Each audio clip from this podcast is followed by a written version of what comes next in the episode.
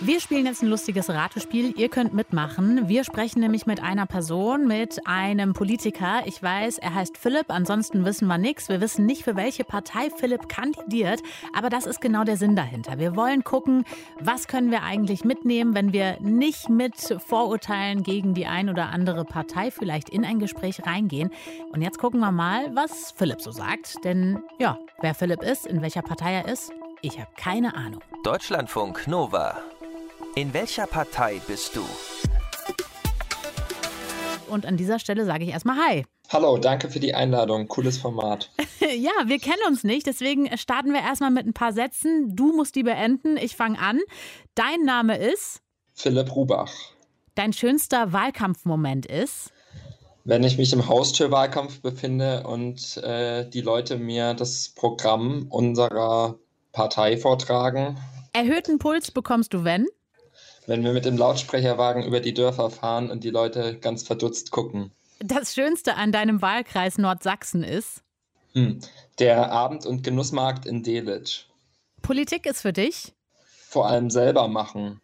Ich glaube, wir müssen Politik in Zukunft stärker gemeinsam machen für einen Aufbruch im Osten. Sehr schön. Vielen Dank, Philipp. Äh, hier stehen jetzt auf jeden Fall weitere Fragen auf meinem Zettel. Äh, und hier steht auch, dass du ordentlich Puls bekommst, wenn du siehst, welche Lohnunterschiede es gibt zwischen Ost und West. Wie willst du das ändern? Ja, ich finde es erstmal ein Dilemma, dass es äh, nach 30 Jahren immer noch so ein großes Lohngefälle gibt. Äh, also die Arbeiterinnen und Arbeiter erhalten im Schnitt fast 5000 Euro weniger Lohn als im Westen und müssen dafür auch im Schnitt jährlich 56 Stunden mehr arbeiten. Und ich finde, das geht so nicht 31 Jahre nach der deutschen Einheit. Und deshalb äh, wollen wir natürlich äh, flächendeckende Tarifverträge und auch einen Mindestlohn in Höhe von 13 Euro. Genau.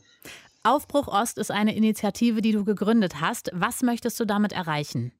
Ich kandidiere jetzt aktuell, habe vor drei Jahren die Initiative Aufbruch Ost gegründet und möchte jetzt für eine laute Stimme des Ostens in Berlin eben antreten. Und das tue ich, weil es eben ja immer noch kaum Ostdeutsche in Führungspositionen gibt. Also wir haben nur 1,7 Prozent der Ostdeutschen auf Bundesebene in Spitzenpositionen. Wir haben die Tatsache, dass immer noch länger gearbeitet wird und weniger verdient wird im Osten. Und auch die Renten sind noch nicht angeglichen. Und deswegen mache ich mich nun auf den Weg. Ab wann können wir von der deutschen Einheit sprechen?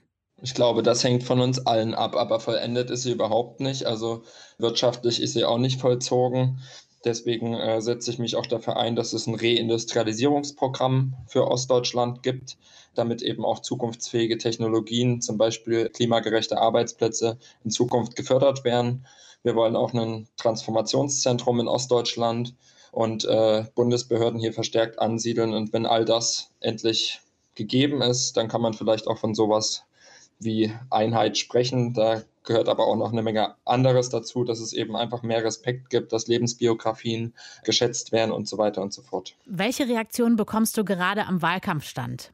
Sehr positive Resonanz. Also man merkt, dass der Osten verdammt gut zieht und dass die Leute sagen, dass das wirklich ein Thema ist, wo endlich mal rangegangen werden muss. Gibt es da auch mal Beschimpfungen? Äh, es gibt Leute, die mir erklären wollen, äh, genau, dass ich gar nicht weiß, wie die DDR war und so weiter oder ja, wie viele Leute an der Mauer erschossen wurden und so weiter. Da sage ich dann immer, dass ich äh, 1996 geboren bin und damit nichts mehr zu tun habe. Wenn du die Möglichkeit hättest, eine Sache in Deutschland sofort zu ändern, welche wäre das? Ich möchte vor allem, dass der ländliche Raum auch eine Perspektive hat und äh, dass es zum Beispiel in jedem Dorf einfach einen Laden und eine Sparkasse gibt, damit die Leute dort eine Perspektive haben und auch damit einfach junge Menschen dort nicht mehr wegziehen müssen. So, jetzt kommen wir zu der Stelle, wo ich raten muss, für welche Partei du kandidierst. Und ehrlich gesagt habe ich da schon so eine Ahnung. Es gab so ein paar Hinweise bei dir. Ich glaube, du bist bei den Linken, richtig? Ich bin selber nicht äh, Parteimitglied bei den Linken. Aber du kandidierst aber ich, für die Linken, äh, ne? Also, genau. Ich kandidiere für die Linke, aber bin selber parteilos.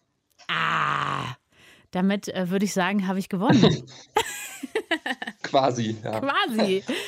Im Netz haben wir dann ein Zitat zu den Lohnunterschieden gepostet und da ist die Community auch sicher gewesen, für welche Partei du kandidierst. Nur 20 Prozent haben da SPD gesagt. Ansonsten waren alle auch bei der Linken. Wäre das auch was für dich gewesen, die SPD? ja, ich glaube, ich habe mich schon bewusst äh, für die Linke entschieden, weil ich einfach möchte, dass es wirklich äh, soziale Verbesserungen in diesem Land gibt und dass nicht irgendwie dann am Ende doch wieder eine große Koalition oder so ein Spaß entsteht. Das war Philipp Rubach, Direktkandidat für die Linke in Nordsachsen und unser Kandidat in unserer Reihe In welcher Partei bist du? Haben wir die ganze Woche schon gespielt. Alle Gespräche gibt's auf deutschlandfunknova.de.